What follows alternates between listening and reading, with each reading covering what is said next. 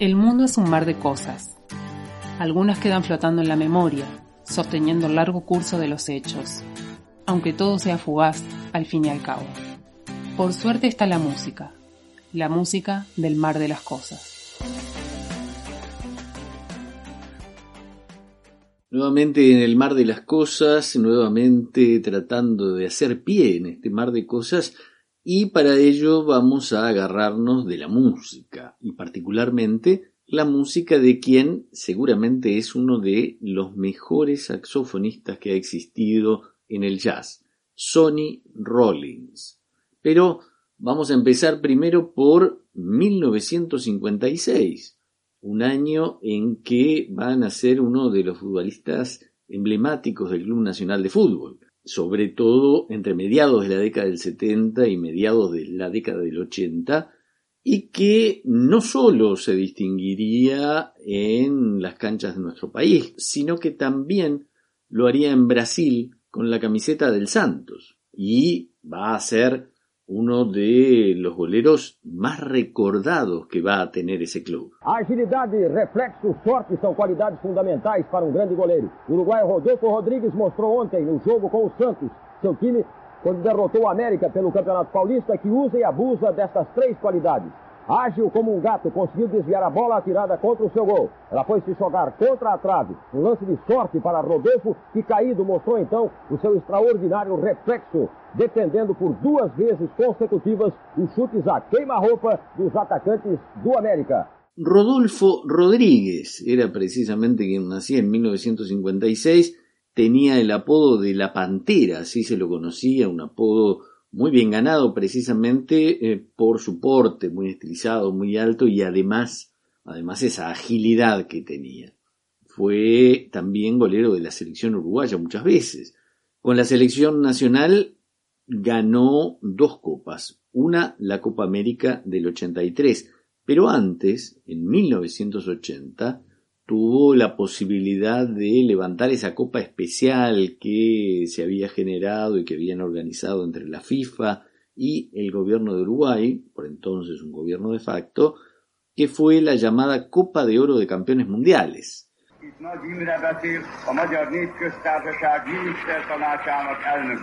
Ici Imre Notch, président du Conseil. Aujourd'hui à l'aube, les troupes soviétiques ont déclenché une attaque contre Budapest avec l'intention évidente de renverser le gouvernement légal de la démocratie.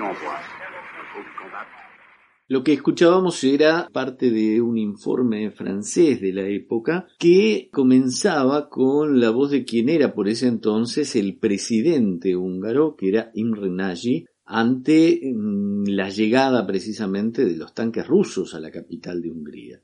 Nagy, que ya formaba parte de un gobierno de orientación comunista, hizo algunas reformas importantes y que los rusos no vieron con buenos ojos y decidieron invadir. Fueron días violentos, días donde hubo mucha resistencia popular, estudiantes, trabajadores lucharon con armas contra los tanques. Era mm, seguramente una de las luchas más infructuosas que hubo en ese momento. La victoria sería sin duda de los rusos, quedarían unos 30.000 muertos entre los húngaros, la lucha duraría dos semanas, dos terribles y oscuras semanas. La invasión rusa iba a ser justificada de parte de los soviéticos como una acción contra un intento de frenar lo que en ese momento se calificó como un avance antirrevolucionario en Hungría. I would like to say that I'm fully confident that in the end my husband will win this case. And it didn't upset your professional career at all? It didn't stop anything you were working on at the time? Uh, no, I haven't been working recently. And what are your plans when you return to New York? Well, we hope to go back to our normal life. La voz femenina que escuchábamos era de una de las actrices más conocidas, más destacadas, no necesariamente por su actuación, pero sí por su particular belleza por su atractivo. Se trataba de Marilyn Monroe, la rubia de oro, la, rubia deseada del momento, que se casaba en 1956 con un escritor muy famoso, Arthur Miller. Casamiento que era el tercer matrimonio de la actriz.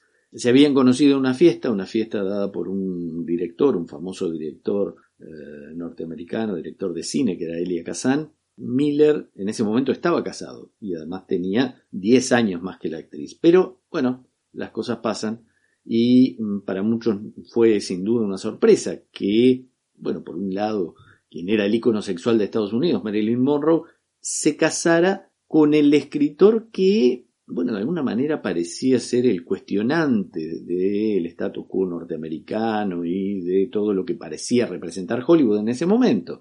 Muchos llegaron a sospechar en una época difícil por el marcartismo y por muchas sospechas y casas de brujas que era un escritor de filiación comunista o de por lo menos afinidades con el comunismo. Pero dejemos ese casamiento, dejemos esos hechos de 1956 para pasar a la música, música de 1956 también.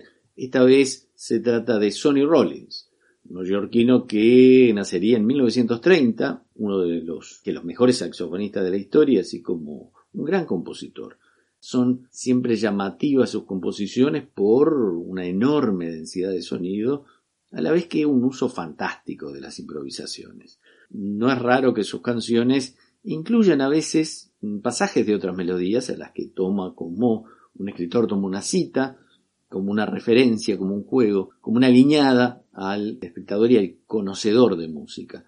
Generalmente tienen arreglos muy llamativos, muy importantes y a veces es difícil reconocerle esas guiñadas que está haciendo. Su sólida formación musical eh, no empezó con el saxofón, sino con el piano comenzó a grabar en 1949 y en el 55 formó parte durante un breve lapso de un quinteto que integró con Neil Davis. En el 56, que fue un año muy prolífico para Sonny Rollins, grabó seis discos. Uno de esos discos fue con el llamado Cuarteto de Jazz Moderno y de ahí vamos a seleccionar un tema que mm, se puede traducir algo así como casi como estar enamorado.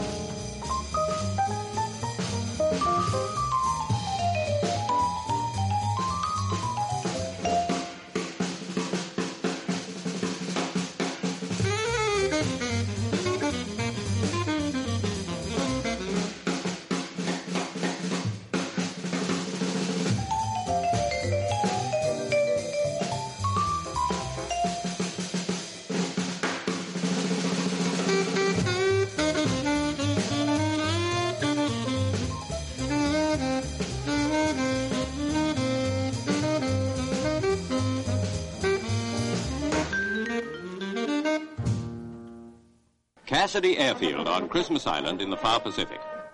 Along this strip of coral, hundreds of miles from anywhere, is drawn up an RAF task force of valiant Shackletons and Canberras, waiting to make history. For Britain's first hydrogen bomb is about to be exploded. From this day, Britain will rank beside America and Russia as a major nuclear power. From the moment that the white-painted Valiant bomber takes off with its deadly load. Como señalaba el audio de un noticiero de la British Pathé, Inglaterra se sumaba a Estados Unidos y a Rusia en ser de los primeros países que tenían un arsenal de bombas termonucleares. Y eh, ese año 1957 detonaban una bomba de hidrógeno, una bomba H, como se conocía en ese momento. Las explosiones, fueron más de una ese año, se llevaron a cabo en las islas de Navidad y en las islas de Malden. La primera se llamaba Orange Herald, la bomba fue tirada desde un bombardero, explotó con una fuerza de 720 kilotones, que son las medidas que se usan para eh, dar cuenta de la intensidad, fue una de las intensidades más altas testeadas en bombas de este tipo hasta ese momento. Hay algunas imágenes que muestran que precisamente el brillo que tiene la explosión de estos artefactos puede tener más intensidad que el que tiene el brillo del sol, por ejemplo. El SEA 600 es el coche utilitario por excelencia. Muchas veces le vemos conducido por manos de mujer. Su costo moderado y su fácil manejo le hacen vehículo adecuado para la familia y para el trabajo. Sus cuatro cómodas plazas están conseguidas aprovechando racionalmente el espacio. El motor es de cuatro cilindros, 21 caballos y medio al freno y 6 caballos fiscales. Su velocidad es de más de 95 kilómetros y su consumo de 6 litros por cada 100 kilómetros. 1957 fue el año en que se lanzaba al mercado un auto producido enteramente en España. Era el Seat 600, un autito pequeño de dos puertas, hizo época, no solo en España, tenía el maletero delante y el motor atrás, esa era una de sus características más particulares. La cubierta del motor estaba acanalada porque eso se necesitaba para disipar el calor que producía el, motor y le daba un sello propio a ese autito. De hecho, el principal problema de ese auto siempre fue la refrigeración. No era el primer auto de la SEAT ni sería el último, pero seguramente fue sin lugar a dudas, el más popular. Luego vendrían versiones descapotables de ese mítico 600. Más tarde, casi una década después, sería un auto que España iba a exportar a otros países. Tampoco era un auto totalmente original de la SEAT, que lo hizo bajo licencia de la Fiat, del Fiat 600, pero este Seat 600 era completamente construido en España. El, último Seat 600 fue despedido incluso con una pancarta que decía Naciste príncipe y mueras rey. Hoy se enciende la pantalla, el televisor. Reunámonos en torno a él, en torno al esfuerzo de una universidad, por cooperar en la noble tarea de difundir la cultura. Lo que escuchamos fue el inicio de la transmisión del canal UCB TV de Chile, que comenzó a transmitir en 1957 y que se convertiría de esta manera en el primer canal de televisión abierta de ese país. La sigla UCB corresponde a que era el canal de la Universidad Católica de Valparaíso. El nombre oficial del canal, más allá de la sigla, era Corporación de Televisión de la Pontificia Universidad Católica de Valparaíso. Fue un canal pionero en las transmisiones en vivo, siendo esta una de las características más llamativas de sus comienzos, porque era bastante raro que los canales en esa época se jugaran tanto la transmisión en vivo. Sigamos con la música de Sonny Rollins, proveniente de una familia de inmigrantes antillanos y que nació con el nombre de Teodoro Walter Rollins. Además de ser un compositor y músico prolífico, dio algunos espectáculos en vivo que, bueno, ya entrado en sus 80 años, lo convertirían en uno de los músicos más longevos que daba recitales en vivo. Aunque muy longevo estaba convencido que, bueno, la idea no era vivir lo más posible, sino poder contribuir lo más posible a la vida de los otros, cosa que intentaba hacer precisamente mediante eh, su saxofón. Y aunque podía pensarse que luego de tantas giras y tanto tiempo ya tenía, bueno, recitales armados y de memoria, siempre confesaba que si bien tenía una lista de temas que estaban previstos, él armaba el, recital y lo que iban a tocar puntualmente y elegir el orden unos minutos antes de entrar. De ese grande de la música vamos a escuchar un tema de 1957 que aparecía publicado en un disco que se llamó El Sonido de Sony, un tema titulado Tut Tut Tutsi.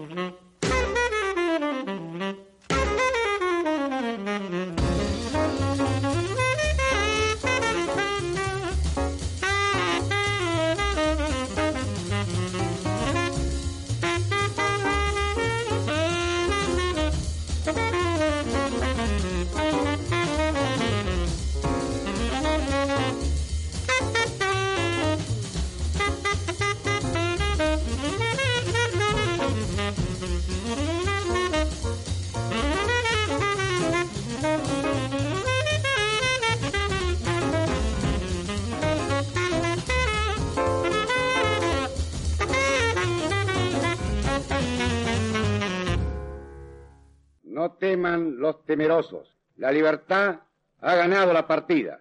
Hemos dicho en toda oportunidad que la revolución libertadora sigue imperturbable su marcha, su oculta energía y que la hace invencible no es más que el amor entrañable por la patria, que deseamos libre y democrática. Así la pensaron nuestros padres y así la entregaremos a nuestros hijos. En pocas horas se ha derramado mucha sangre argentina. Que esa sangre, que es argentina, aún en los equivocados, una definitivamente a la nacionalidad, para que unida y sin espejismos avance por la luz en cumplimiento de sus altos ideales. Con esas palabras, el entonces dictador argentino Pedro Aramburu daba cuenta a su manera y sin llamar a las cosas por su nombre de, bueno, los terribles fusilamientos que habían ocurrido en la zona de José León Suárez en el Gran Buenos Aires, donde en un basural la policía había fusilado por orden directa del presidente Aramburu a civiles y militares peronistas que se habían levantado contra la dictadura de Aramburu. Pero así como hubo fusilamientos clandestinos, como los ocurridos en José León Suárez, también en esos días hubo fusilamientos públicos del general Valle y otros 17 militares que se habían sublevado contra el golpe de Estado que había dado Aramburu y su llamada Revolución Libertadora. This kind of thing is almost a daily occurrence in Egypt these days, a scene that typifies the national rejoicing over the so-called liberation. Colonel Nasser, Egyptian leader and hero of the moment, is mobbed as he tries to make his way through Port Said. En 1956, Gamal Abdel Nasser se convierte en el segundo presidente de Egipto. Había sido militar y como tal había combatido contra Israel. Los descontentos de la derrota en 1948 terminaron en un golpe de Estado en 1952 donde sería destronado el rey Farouk I y se proclamaría finalmente la República de Egipto. Esto se hizo con un golpe de Estado, el llamado Movimiento de los Oficiales Libres, que cada vez tuvo más simpatía por Nasser, que terminó ascendiendo al poder luego de que como vicepresidente decidiera destituir y someter a prisión domiciliaria al entonces presidente Naguib llamó a elecciones y allí, en medio de un clima de clara efervescencia política, se votó y resultó afirmativo el apoyo a la permanencia de Nasser como presidente, cargo que va a ocupar por 14 años. Un día visitando Tucson, probando unas armas, vio el yate Fidel y después de un año de estar colaborando con él, ya me conocía y ya era yo parte del grupo de expedicionarios, simplemente y llanamente me pidió el yate. La voz que escuchábamos era de alguien conocido como el Cuate, el dueño original del, del bote Granma, un bote para ocho tripulantes y que con 82 tripulantes a bordo capitaneados por Fidel Castro volvieron de México a Cuba para iniciar la revolución cubana bajo la consigna de ser libres o mártires. Esto había tenido lugar en 1956, precisamente. Allí se produce el regreso y el inicio de la revolución cubana. Y pasémonos un poco más al a Sonny Rollins, que en una de las últimas entrevistas que dio el New York Times, reconoció que en su juventud había sido un tonto demasiado presumido incluso con los grandes, como con Miles o con Coltrane. Con Miles eh, estuvo en un grupo y apenas estuvo un rato, como si, bueno, él estuviera para cosas mayores. Sonny Rollins mantuvo su presentación en festivales de jazz ya hasta el 2012 y ya, bueno, luego en el 2014 debió abandonar definitivamente cuando intentó dar algún recital más porque, bueno, ya no podía tocar el saxo por una fibrosis pulmonar que tenía tuvo que aprender a ser feliz escuchando el jazz que había contribuido a hacer sin duda más popular. En 1956 grabó uno quizás de sus discos más recordados, se llamaba Colosal Saxofón, y de allí vamos a escuchar uno de los temas que se llama Stroke Road.